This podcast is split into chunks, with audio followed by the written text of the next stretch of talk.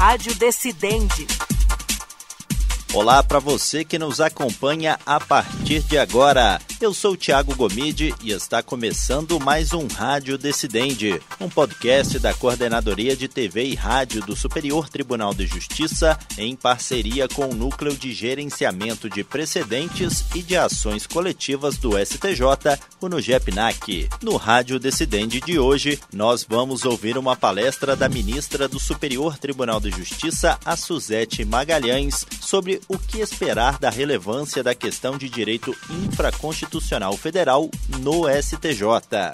A explanação foi feita durante o seminário Relevância das Questões de Direito Federal Infraconstitucional, evento que foi promovido pelo Superior Tribunal de Justiça para aprofundar o estudo teórico e prático sobre a relevância da questão federal após a promulgação da Emenda Constitucional 125 de 2022. Vamos ouvir eu gostaria aqui de fazer uma contextualização histórica da evolução do trabalho do STJ na formação e na gestão de recursos repetitivos, na formação de precedentes, desde aquela lei de 2008, que acrescentou o artigo 543C ao CPC de 73, prevendo a sistemática de julgamento de recursos representativos de controvérsia, até o novel instrumento processual da relevância, filtro que foi trazido pela emenda constitucional recente, de 14 de julho de 2022. Pois bem, nós todos sabemos que no mundo, no mundo e, e no Brasil, o surgimento de novos direitos pós-segunda guerra, direitos de segunda, de terceira geração, lembrando entre nós a Constituição Federal de 88, sabemos todos, pródiga em outorga de novos direitos em ações a assegurá-los, passando depois pelas ondas renovatórias de acesso à justiça pelo trabalho de Capelletti e Gart, e também chegando à complexidade das relações jurídicas que se instalaram na sociedade é, contemporânea e que resultaram, sabemos todos, num, num agigantamento da procura é, do judiciário e no surgimento de milhares de ações é, repetitivas, cujo enfrentamento é, representa hoje um dos maiores desafios do poder judiciário, inclusive do judiciário é, brasileiro.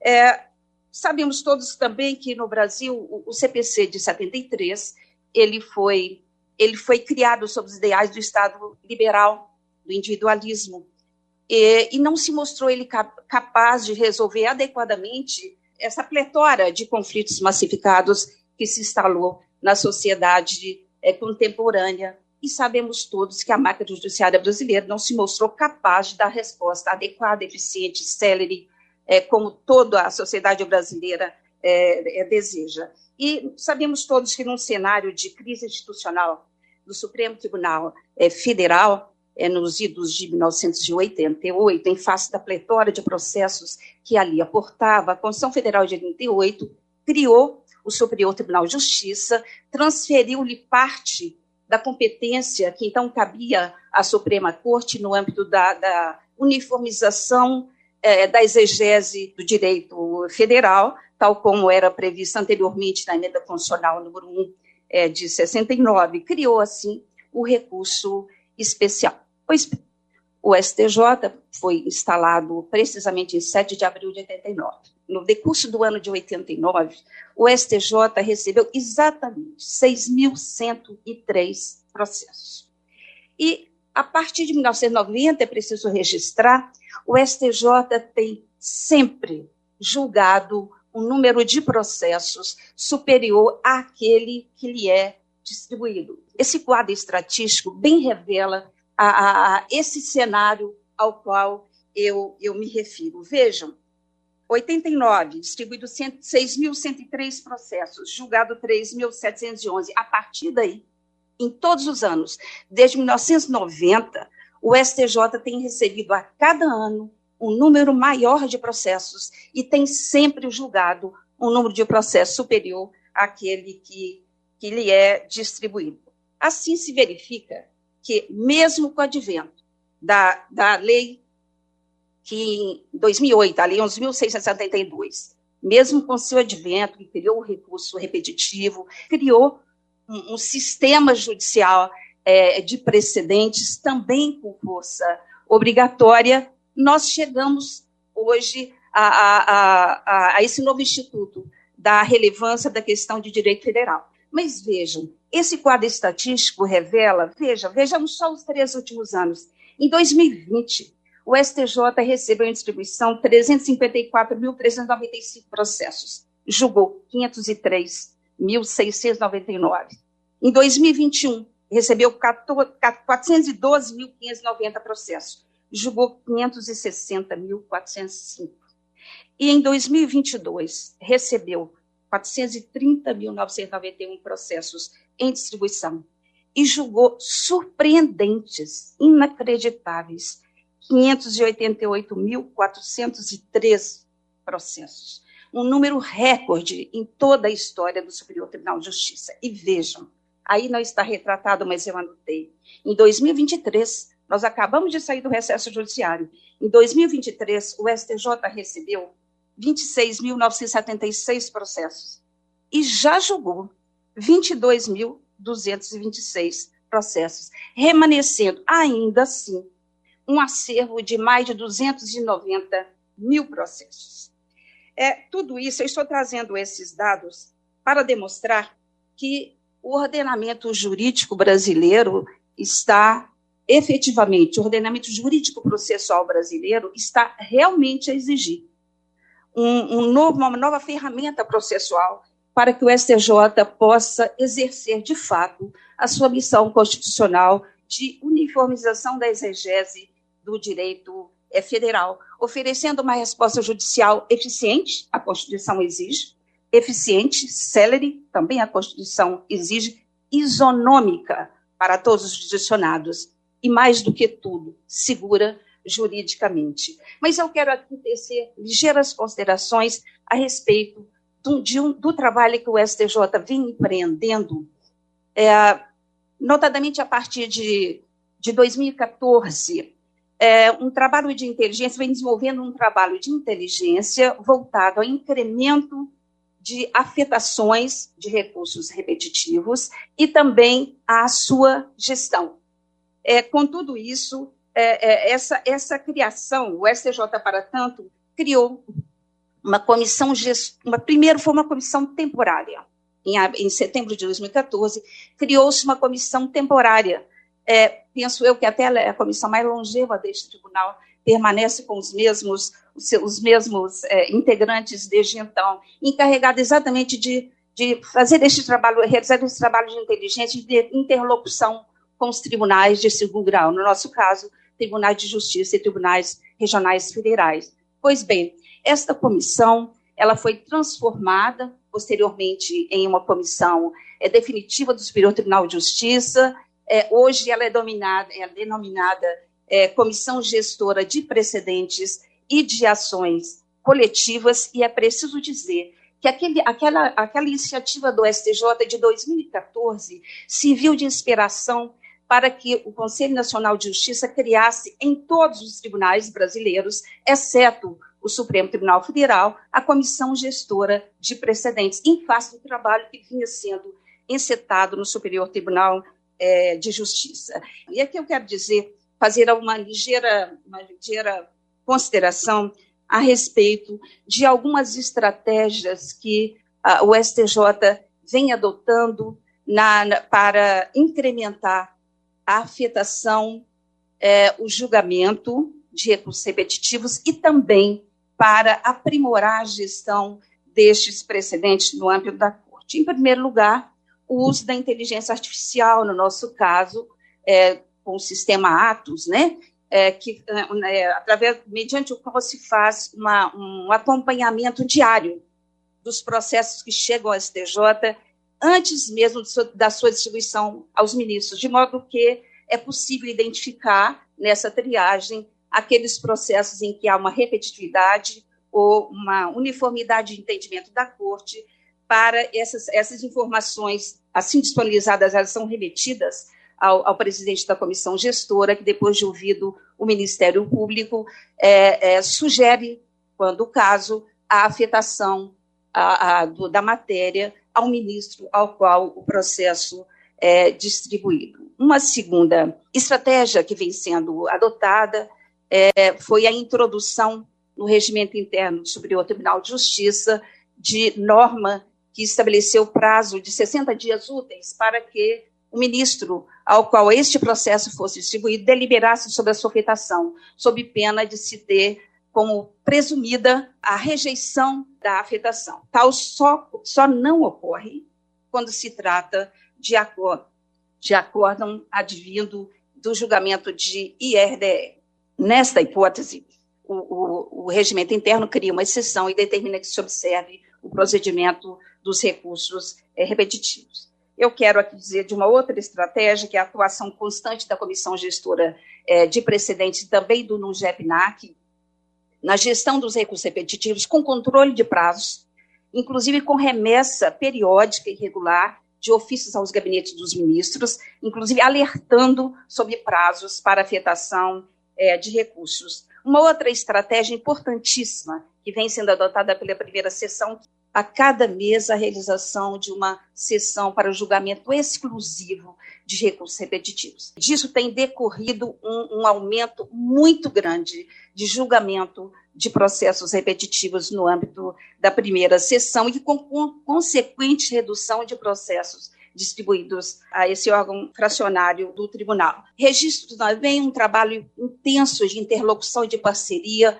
com os tribunais de segundo grau, tribunais de justiça, tribunais regionais federais, visando incentivar a seleção de recursos aptos ou então sua complementação para afetação, futura afetação pelo, pelo Superior Tribunal de Justiça. E, por último, eu registro aqui um, um, um trabalho de integração dialógica com outros atores judiciais, com ações e projetos de outros órgãos públicos, um, um acordo de cooperação técnica firmado entre o STJ e a, a, AGU, com resultados muito exitosos. Basta mencionar que esse acordo de cooperação técnica ele foi firmado em junho de 2020 e conforme levantamento feito até dezembro do ano passado, é, a implementação desse acordo ele, ele permitiu que cerca de 774 mil processos tivessem a sua solução abreviada nas instâncias ordinárias e deixassem de subir ao Superior Tribunal é, de Justiça. Eu quero aqui mencionar um, um, um projeto de, de, formação de precedentes qualificados, de, de iniciativa da Procuradoria-Geral Federal, merecedor de todos os aplausos, é, é, exatamente visando a, a, selecionar e até sugerir à comissão gestora de precedentes a afetação de temas na, na, na sistemática dos recursos repetitivos e também quanto à existência de processos, principalmente no âmbito previdenciário, processos que já se encontravam distribuídos e nos gabinetes dos senhores ministros. E, por último, eu quero mencionar uma intensa interlocução do STJ com o Centro Nacional de Inteligência da Justiça Federal. O Centro Nacional de Inteligência da Justiça Federal um trabalho, tem exercido um trabalho admirável especialmente com notas técnicas, tem contribuído de um modo muito especial para a gestão de precedentes no âmbito desta corte, para a coerência, coerência sistêmica e para a construção desse sistema de precedentes que foi construído e implementado, concebido pelo CPC de 2015.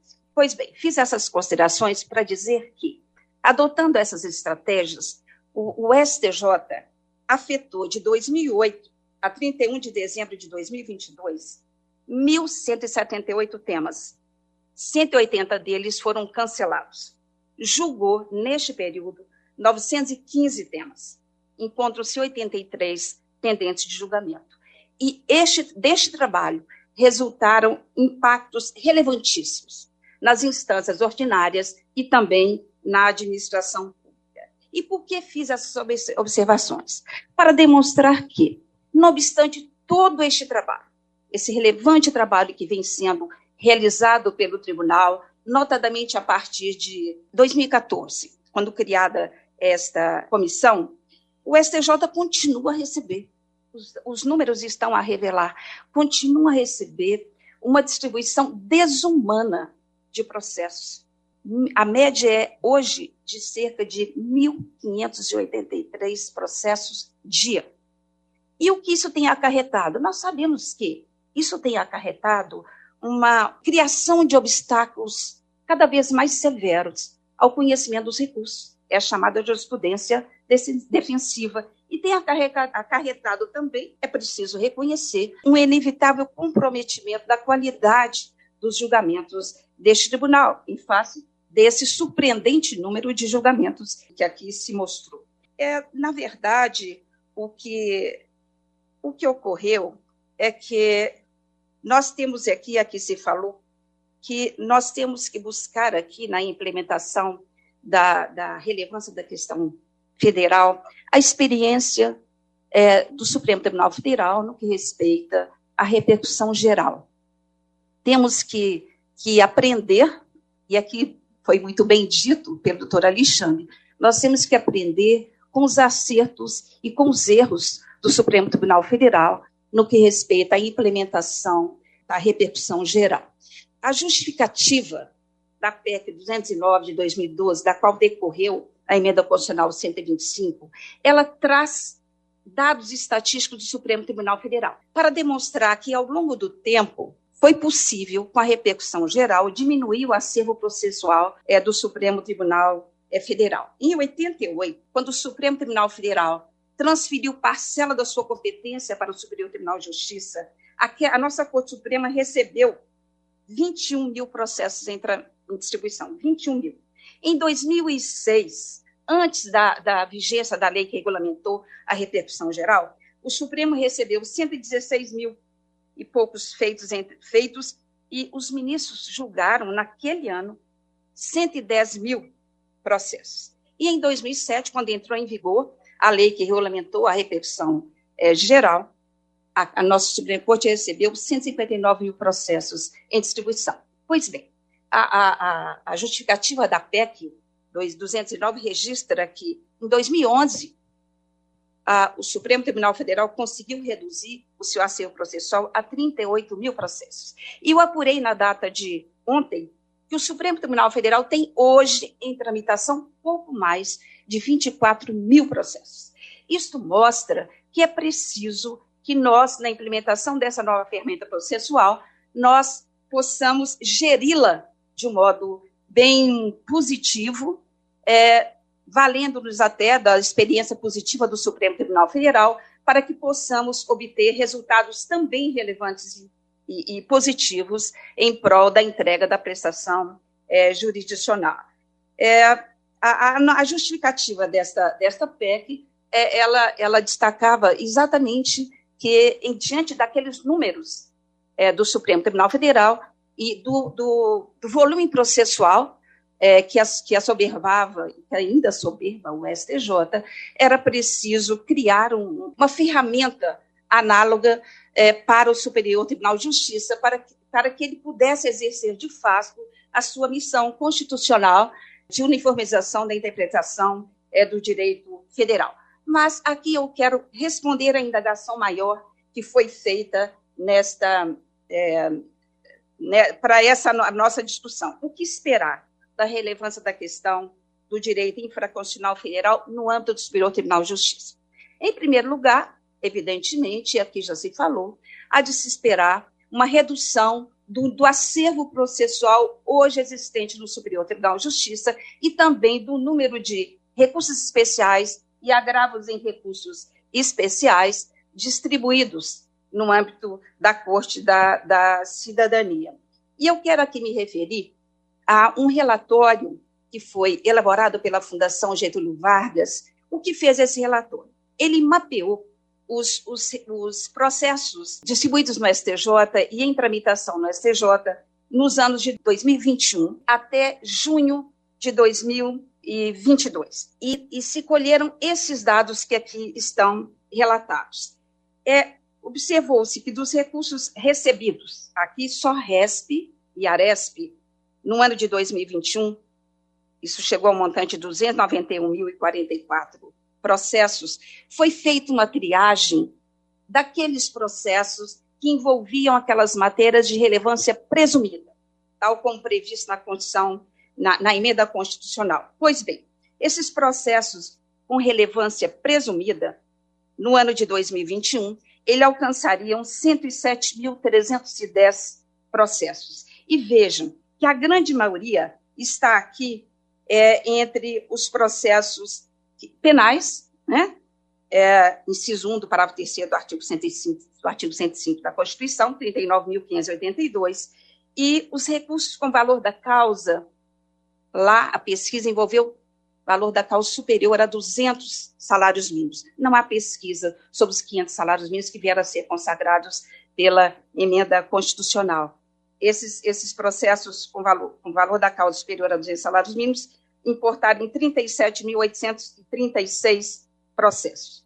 Relevância presumida, se tivesse sido implementada em 2021, teríamos 107.310 processos por aí um percentual de 36,87%. Isso representa mais ou menos, pouco mais de um terço dos processos existentes no Superior Tribunal de Justiça. Em 2021, remanesceriam para análise do STJ se existiria ou não repercussão geral, relevância da questão federal, 183 processos, 734, cerca de dois terços. O relatório se refere a isso, cerca de um terço de relevância presumida e cerca de dois terços de processo. O STJ teria que apreciar a existência ou não desta, desta relevância da questão federal. Em 2022, o levantamento é até junho de 2022. Receberam-se 144.967 RESPs e ARESPs neste, neste tribunal. Ah, Fez-se também o cálculo daqueles processos que é, é, representariam a relevância presumida, tal como previsto na Constituição, até junho de 2022, isso, é, isso representaria 58.674 processos, em torno de 40,47%. Vejam, aqui mais de um terço da, da, da, dos processos, então, é, existentes no acervo do Superior Tribunal é, de Justiça. Remanesceriam, remanesceriam no primeiro semestre de 2022, 2022, 86.293 processos para apreciação sobre a existência ou não da, da, da relevância é, é, da, questão, da questão federal. É, um outro dado que esse relatório é, revela é que no Supremo Tribunal Federal, daí a experiência do Supremo Tribunal Federal, é, a, o uso da repercussão geral representou uma diminuição de cerca de 36% dos processos que ascenderam ao Superior Tribunal de Justiça. Daí se cogita, é uma, há uma expectativa de que também no Superior Tribunal de Justiça, em torno disso, haja uma, uma, uma redução de 36% dos processos que chegariam ao Superior Tribunal de Justiça, mesmo com, com que deixariam de subir, aliás, né? ao Superior Tribunal de Justiça. Mas o ministro Salomão, é, em artigos sobre o tema, ele demonstra, e ao meu ver, com muita propriedade, que há algumas diferenças entre a repercussão geral e o recurso repetitivo. Os institutos se assemelham, mas não são absolutamente semelhantes. E, além de tudo isso, a competência do Superior Tribunal de Justiça, a competência recursal do Superior, é muito mais ampla do que a do Supremo Tribunal Federal, de tal sorte que há uma expectativa, pelo menos, de que a, a, a uma percentual maior de recursos é, deixe, de, deixe de ascender ao Superior Tribunal de Justiça na medida em que seja implementada a sistemática da relevância da questão de direito federal. É, um, um outro resultado que se espera é a racionalização recursal no âmbito do Superior Tribunal de Justiça, corrigindo-se essa distorção existente no nosso sistema recursal, de tal modo que sabemos todos, o STJ tem se transformado, de fato, em uma terceira instância, com prejuízo, inclusive, da sua missão é, constitucional. E com essa racionalização é, recursal, será possível implementar, de fato, os postulados constitucionais da eficiência, proporcionando-se uma decisão judicial de qualidade, de boa qualidade, da celeridade, da isonomia do judicionário e da segurança jurídica. Nós todos sabemos que nada mais injusto do que o judicionado obter, perante situações absolutamente idênticas, respostas jurisdicionais díspares no mesmo espaço de tempo e perante a mesma ordem a mesma ordem jurídica. Haverá, em consequência, a meu ver, uma valorização é, do trabalho e da resposta judicial das instâncias ordinárias, na medida em que o STJ reconheça que naquela matéria não existe, é, não existe relevância de questão federal. E aqui, nesse aspecto, o menos é mais, porque o que se espera com a implementação desta ferramenta processual é que haja um aprimoramento da resposta é, judicial, com um incremento da qualidade das nossas decisões, como fruto de amplo debate sobre o assunto. Nós todos sabemos que onde existe uma crise quantitativa, ela, em regra, ela não vem só. Ela é acompanhada também de uma crise, uma crise qualitativa. E sabemos que julgar surpreendentes 522 mil processos em um ano, com certeza isso é feito, infelizmente, isso é feito com prejuízo da qualidade da entrega da prestação judicional. Em suma, a implementação do dispositivo desse, dessa ferramenta permitirá, sem dúvida, o aperfeiçoamento, o fortalecimento e a valorização do sistema de precedentes previsto no CPC, mas aqui eu quero também fazer uma menção a, a, um, a, uma, a uma consequência que eu não vi muito citada em, em, artigos que li sobre o assunto, a redução do custo social é, do processo, porque a, a, implementação do Instituto evitará a interposição é, de recursos de recursos protelatórios, evitando assim gastos de recursos públicos para o julgamento de, de recursos. Espera-se também um aumento quantitativo, penso eu que isso ocorrerá, um aumento quantitativo dos temas, dos temas é, é, julgados pelo STJ, é, que com efeitos, com efeitos vinculantes. É o máximo que nós temos julgado aqui anualmente de recursos repetitivos, o máximo, nós chegamos a 52, foi em 2022. Mas penso eu que será possível o STJ, é, adotando a, a, a, relevância da questão federal, é, ampliar essa, esses temas, até para dizer que aquela matéria vamos supor, uma súmula 280, que normalmente não seria julgada no âmbito do recurso repetitivo, até para dizer que essa matéria não tem relevância.